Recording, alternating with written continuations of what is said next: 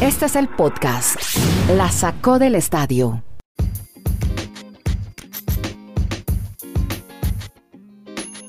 Aquí estamos en el episodio 216. Hoy es 6 de mayo, miércoles, mitad de semana.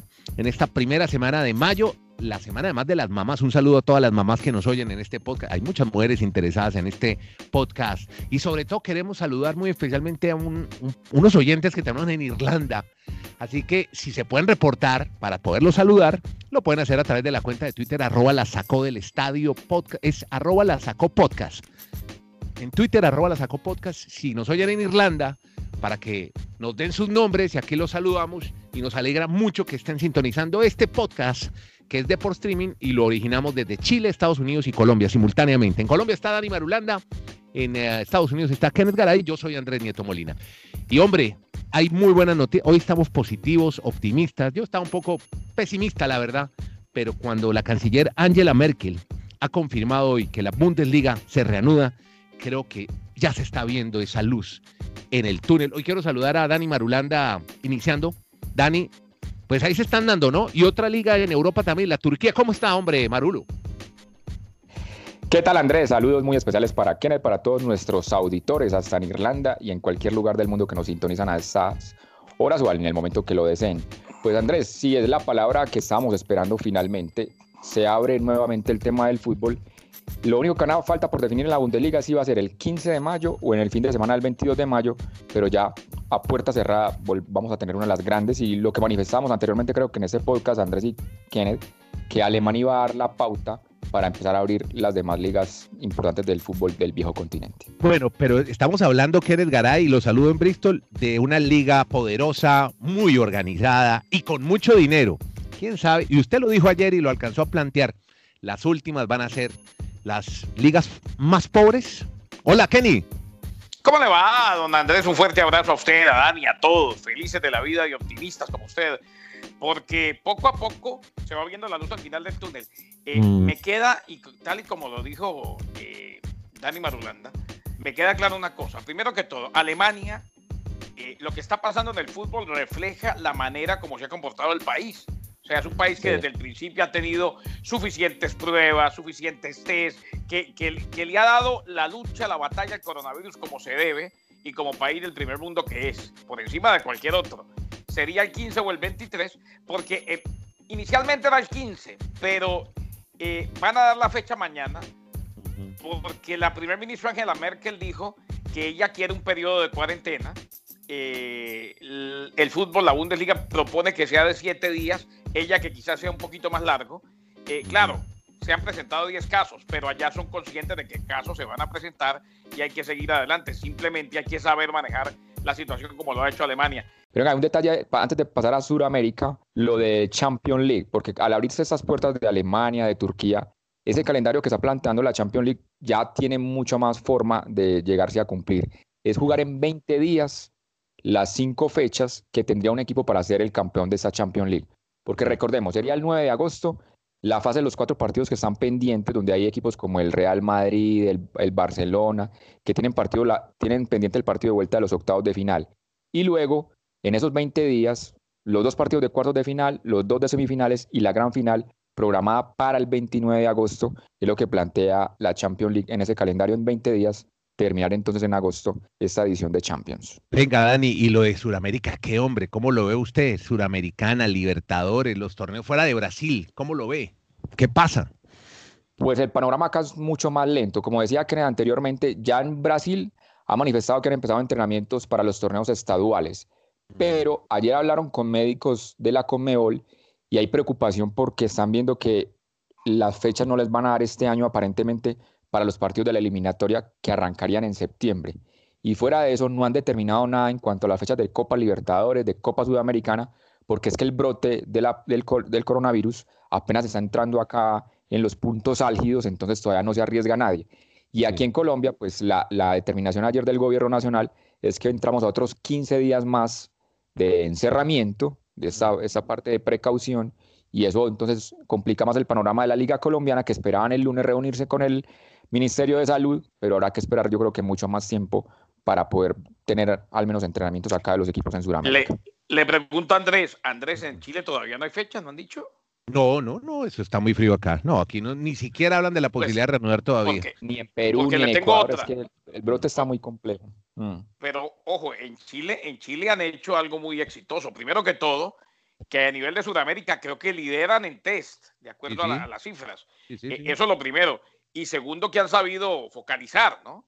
O sea, so- pero, sabido- pero, pero también la gente, como decía, la gente, como decía el ministro del Interior Gonzalo Blumen, hay unas que son muy estúpidas, perdón la expresión, pero es que este fin de semana hubo una fiesta para 400 personas en Maipú, Ah, imagínense. Y Ah, ayer no. hicieron, y ayer unos sacerdotes, una iglesia, no sé si era cristiana, una iglesia cristiana, también haciendo convocatorias para eventos masivos sin distanciamiento. Entonces, y la gente asiste. Y además los fines de semana hay mucho carrete. Usted sabe- debe Ah, saber qué es la palabra carrete. Sí, sí, carrete, carrete, carrete, la fiesta. Vamos, vamos a fiesta. carrete.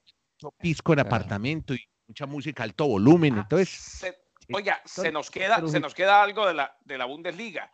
Eh, Ajá. 300 personas, ¿eh? 320, creo que hay un número exacto, son 322, creo, eh, Sí. por partido en Sí. los estadios. 322 se va a permitir. ¿eh? perfecto. Bueno, les voy Oye, a cambiar. Y otra, otra para antes de que nos vayamos del fútbol. Sí, sí, La. MLS hoy se convirtió en la, la Major League Soccer, se convirtió hoy en la primera liga profesional de los Estados Unidos en permitir a sus jugadores regresar a las canchas de sus centros de alto rendimiento. O sea, ya desde hoy la MLS que volvería en junio tiene entrenamientos individuales y voluntarios, claro, siguiendo los protocolos de salud y seguridad. Una, una, como dice usted, rapidita, Thierry Henry habló de la MLS, es el famoso futbolista francés, hoy entrenador, estuvo en Bélgica, estuvo también en un paso regular en el Mónaco, dirige ahora el equipo de Montreal y ha dicho que ha dicho mucha evolución en la MLS, porque es que están trayendo jugadores jóvenes de México y de Sudamérica, que ya no están viendo la Liga Americana de Fútbol, Soccer, como una liga de retiro. Y hablando de americanos, aquí nos concentramos en deportes americanos, NFL, y Dani Marulanda está, y Ken está, que nos hablan de Tua Tagoba, ta, ta, Tabola- Tagovailoa. Tagovailoa. Tago Bailoa, tú a Gracias, Tago gracias. Bailoa. Gracias, gracias. Muy bien, Yo le voy a poner una plana a Andrés con ese nombre.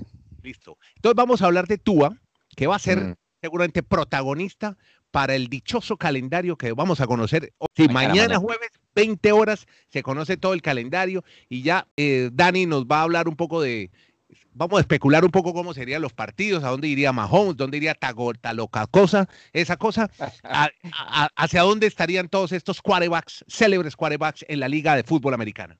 Hombre, respete la nueva estrella que va a tener la ciudad de Miami. Ay, es, es papá. más, le propongo que haga, haga una plana del nombre completo. El nombre completo es Tua Niga Manu Tua. Ole Pola. Así se llama Démelo. Tago Bailoa. Si no he podido poner Bueno, la- el tema es que le han dado la camiseta número uno. Es la primera vez que un quarterback en la historia de los Dolphins va a tener el número uno. Y yo creo que va a ser de las camisetas más vendidas en la historia. En esta temporada para Miami y creo que incluso en la liga por, por todo lo que va a representar Tua. Y ya con respecto al tema del calendario, pues Kenneth y Andrés, sí, mañana hora estelar de los Estados Unidos, tres horas, desde las 8 hasta las 11, hora del este, la presentación del calendario 2020. El tema es que yo me juego hoy, Kenneth, que vamos a ver por lo menos tres partidos en horario estelar de Tom Brady. Tom Brady va a tener que enfrentar a Patrick Mahomes, va a enfrentar a Lamar Jackson, va a enfrentar a Drew Brees. Creo que en esos partidos van a estar en un domingo en la noche o un lunes en la noche. Y no sé el, el primer partido de la temporada, que normalmente es el campeón, Kansas de local, si lo programen con Houston, que fue un partido que tuvieron en los playoffs esta temporada. Y también creería, no sé usted qué piensa, Kenneth, si ma- en Miami en diciembre, por la temperatura, porque a todos los productores y toda la gente de esa transmisión le gusta ir a Miami, puedan programar el Miami contra Cincinnati, un duelo entre Joe Burrow y Tua en diciembre, esperando que ya esos jugadores puedan jugar en esa época, porque en el calendario hay un enfrentamiento entre estos equipos. Pues yo le digo una cosa, eh, Dani, Andrés, oyentes de la Sacó Podcast. Eh, si hay alguien que ya sabe si tú vas a jugar o no en algún momento, es la liga. Y, y depende mucho de lo que veamos mañana en el calendario, ¿no le parece, Marulo? Porque es que vea, si a, lo- si a los Dolphins le dan muchos partidos en prime time es porque alguien les dijo ya, de adentro, tú está listo y lo vamos a poner. ¿eh? Mm. Y, y hay una cosa en la Sí. cual yo aplaudo totalmente a la NFL. La NFL, eh, nadie les gana en el mercadeo, nadie. Y aprovechan todas las oportunidades. Ellos se dieron cuenta con lo de la pandemia que era la única liga que iba a dar cierto sentido de normalidad. Arrancaron con la agencia libre. ¿eh?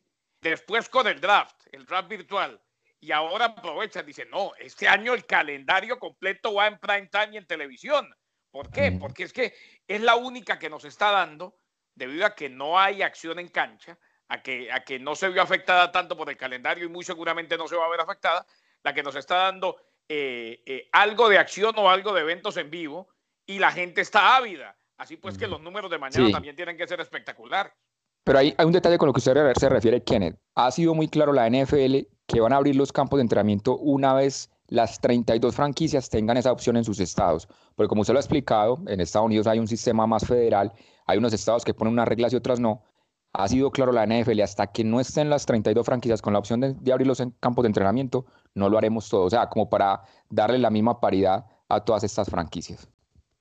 Bueno, estupendo. Bien por la NFL. Hablemos de UFC.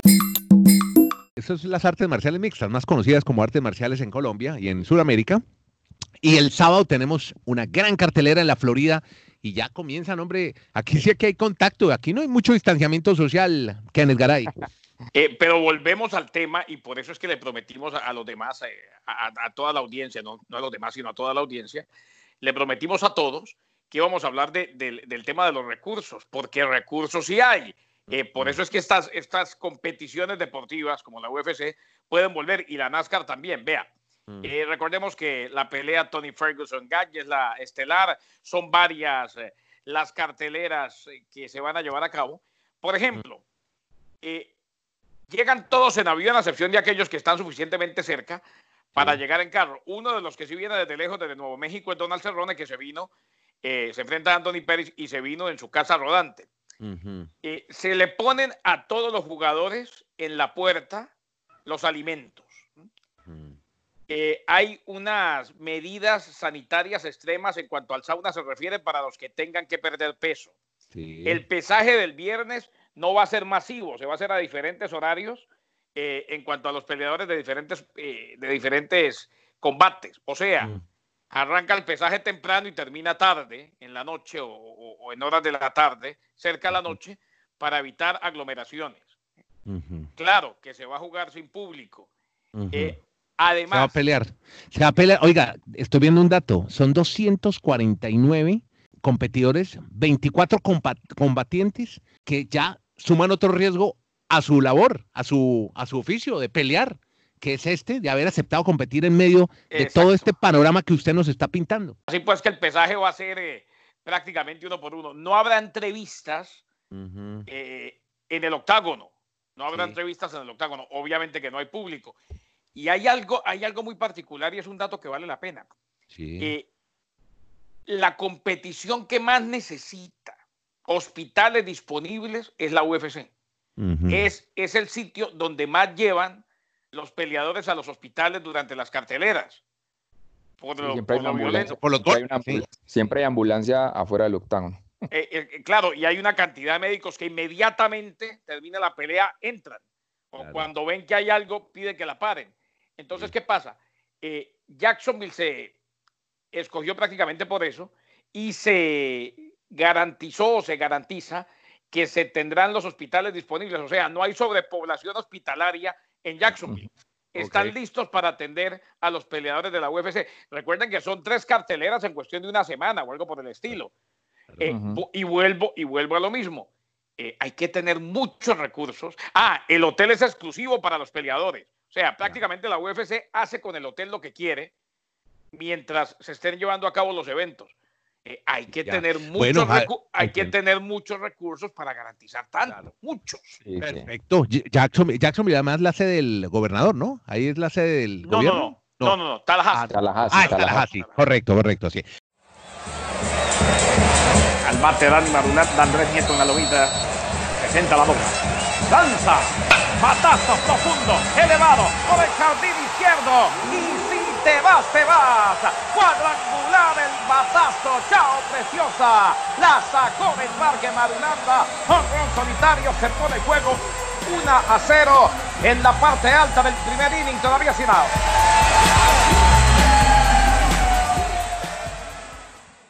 Béisbol, hombre, los fanáticos del béisbol andan felices madrugando viendo ESPN, viendo carteleras como las de los eh, Tigres de Kia, deben ser patrocinados por la marca automóviles, contra los Héroes de Kingwon o los eh, Gigantes de Lote contra los Osos de Dosan.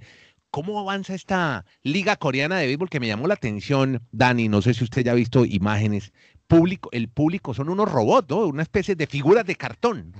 Sí, algo, algo que habían hecho en Taiwán, que manifestaron que iban a llevar unos maniquí especie de robot o unas figuras de cartón como usted lo está manifestando. Pero a mí lo que más me sorprendió es que ESPN haya tenido derechos para transmitir desde casa a sus periodistas esas transmisiones. Ahí se muestra lo necesitado que están en ese momento los medios y obviamente los amantes al deporte de ver, de ver algo en vivo. Eh, no, Kenny, veo también los leones de Samsung. Mire, Samsung, Kia, todos los que conocíamos como electrodomésticos o vehículos, todos patrocinan equipos de béisbol en Corea. No, y un, y un amigo nuestro, amigo, mucho más amigo de mi compañero, el vikingo Martel, en Unánimo Deporte Radio, eh, Adosimar de Spaine, lanzó en el partido inaugural y le fue bastante bien eh, el pasado martes.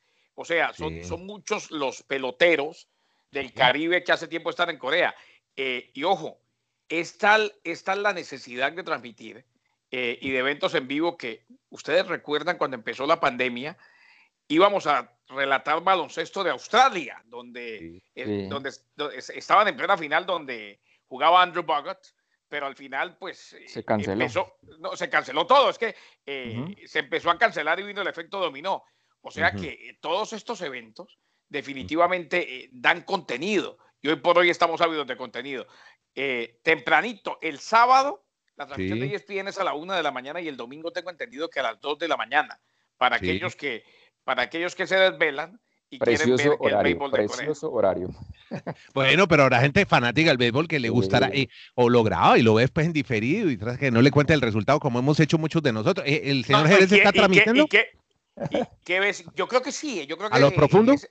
es Ernesto, es Ernesto con Luis Alfredo, Memo Celis, eh, ah, Enrique Rojas, todo el equipo los Carolina Guillén. Oiga, eh, deberíamos llamarlos un día de este podcast a, Jerez que nos cuente cómo narrar béisbol de Corea, ¿no le parece chévere? Llamarlos un día de este podcast, poder hablar con todas estas leyendas. A Memo, a Memo, a, Enrique Rojas, gente muy interesante. Aquí que, aquí que Rojas, que es un fenómeno total, Enrique Rojas, uno de los periodistas más completos que conozco en cuanto al béisbol de Grandes Ligas.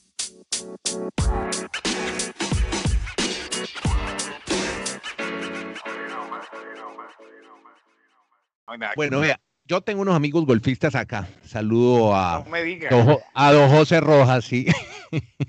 a Leonardo Blanco, que además son, son grandes ejecutivos y les gusta jugar los fines de semana golf. Y yo les pregunté, hombre, ¿cómo anda la cosa del golf en Chile? Entonces ya me contaron por ahí que ya hay cuatro clubes abiertos. Pero Dani, usted que es el hombre del golf, muchos, muchos protocolos. a la salida del tee, con la mascarilla, el tapabocas. Muy organizados todos. Después cada uno se va distanciando. A los, eh, en los hoyos usted no puede quitar la bandera. Eh, y, parece que ya por lo menos, porque es que como el golf se vuelve una adicción, estos tipos están desesperados por irse a un campo. ¿Qué pasa en Colombia con el golf? Y en Estados Unidos lo vimos, en el New York Post también, eh, Kennedy, ahora lo comentamos, pero ya en Colombia, usted en el Oriente hay varios campos de golf ya se está empezando a jugar golf a nivel recreativo. No, es que como usted lo está reseñando muy bien, eh, exactamente es lo que pasa. La gente que está involucrada en el golf se les vuelve una goma, un término que se usa, usa mucho acá en Colombia, como una adicción, pero ese es el tema que está planteando ahora la Federación Colombiana de Golf, hacer un protocolo con lo que usted está reseñando. Pero es que es difícil, Andrés, porque es que de todas maneras, aunque sea un deporte individual, siempre hay un contacto.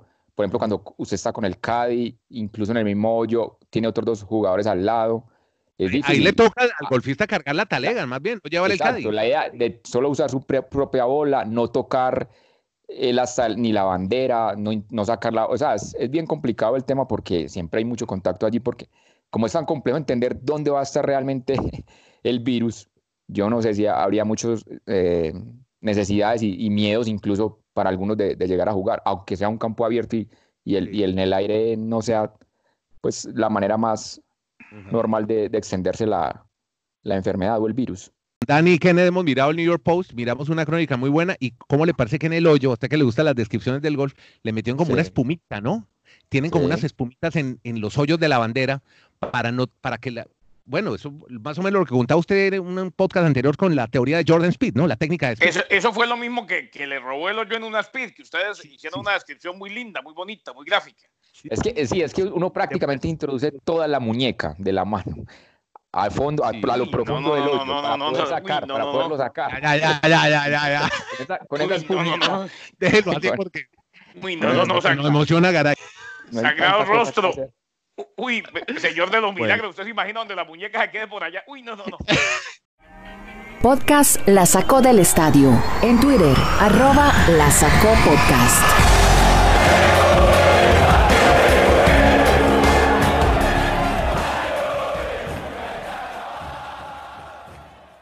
Apoyamos emprendimientos en nuestra cuenta de Twitter, arroba la sacó podcast, apoyando a las empresas que andan en crisis, las- sobre todo las pequeñitas, las que no tienen cómo patrocinar, cómo hacer pauta. Tenemos este canal de comunicación, una cuenta en Twitter y tenemos ahí un tweet fijado. Déjenos su información, arroba la sacó podcast. O si no, en este canal de comunicación que tiene oyentes, hasta en Irlanda nos están oyendo. En República Dominicana tenemos oyentes. ¿Cómo les parece que en Colombia, ustedes ya pensaron en la mamá? Este, este domingo es el Día de la Madre. Oh, Entonces, ojo, pero- ojo, es que ahí, Ah, ahí es donde todos nos tenemos que preguntar, ¿qué es lo mejor Mm. para mamá? ¿Qué es lo mejor Sí, para sí. mamá? Una llamada, una caricia, un No, saludo. le tengo lo mejor para mamá. A un ver, ramo, un ramo de rosas de 25 unidades cultivada en Chía, Cundinamarca, por manos campesinas. Le llegan a su casa, caray. Paga contra. Sí, señor. Del 4 al 7 de mayo, aquí una amiga Gina me manda la información. Tus rosas, voy a dar un número telefónico. Si quiero oírlo otra vez, devuelve un segundito en el, ahí en el podcast. 300 545 97 22. 300 545 97 22 y le entregan usted con su tarjeta digital personalizada. A usted le llegan unas rosas lindísimas cultivadas. Además, las flores de Colombia que son una belleza, ¿no? Son no, divina. Calidad. Muchas gracias a todos, a Garay, Marulanda, Nieto, desde Colombia, Chile y Estados Unidos. Tratamos de entretenerlos, hablando de deportes, contando historias de deportes en este podcast. Gracias por primero escucharlo, compartirlo, pasar la bola y suscribirse. La sacó del Estadio Podcast. Que la pasen bien.